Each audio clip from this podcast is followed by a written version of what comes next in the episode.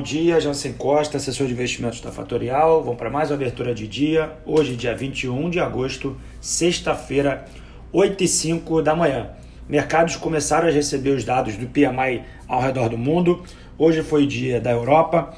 Os dados vieram abaixo das expectativas, porém acima de 50. Tá? Os dados uh, vieram confirmando que a linha de serviços ela vem deixando a desejar e a gente precisa ficar de olho para esses dados não caírem dos números de 50 pontos, tá? Uh, o único destaque positivo na linha de serviços veio da Inglaterra, tá? Esse número veio em linha com as expectativas. No cenário internacional ainda, a Coreia do Sul hoje uh, mostrou uma recuperação do número de exportações, porém a velocidade dessa recuperação vem diminuindo, mostrando que essa terceira fase aí de recuperação do mundo inteiro parece se estabilizar num número menor do que picos ou números ou dados uh, antes do Covid. A gente precisa continuar vendo o que, que vai acontecer. No campo ainda internacional, a gente está na fase final aí de duas vacinas para serem promulgadas, né, para serem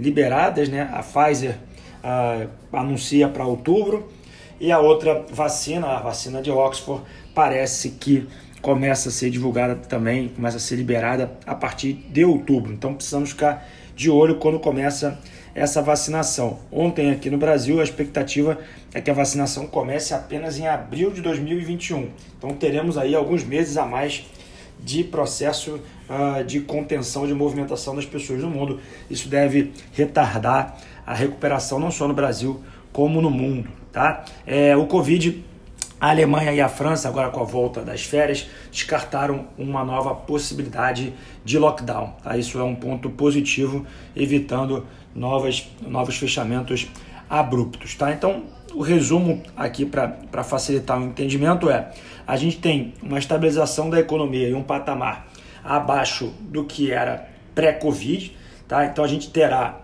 ah, na visão aí dos analistas, uma recuperação difícil aí pós esse problema que que, que, que parece finalizar agora. E os mercados, a sustentação dos mercados de investimento, ela está baseada basicamente na injeção de liquidez que os bancos centrais estão promovendo aos mercados. Tá? Então a gente precisa manter os olhos nessas, nesses três pilares para que evite algum tipo de problema uh, nos nossos portfólios.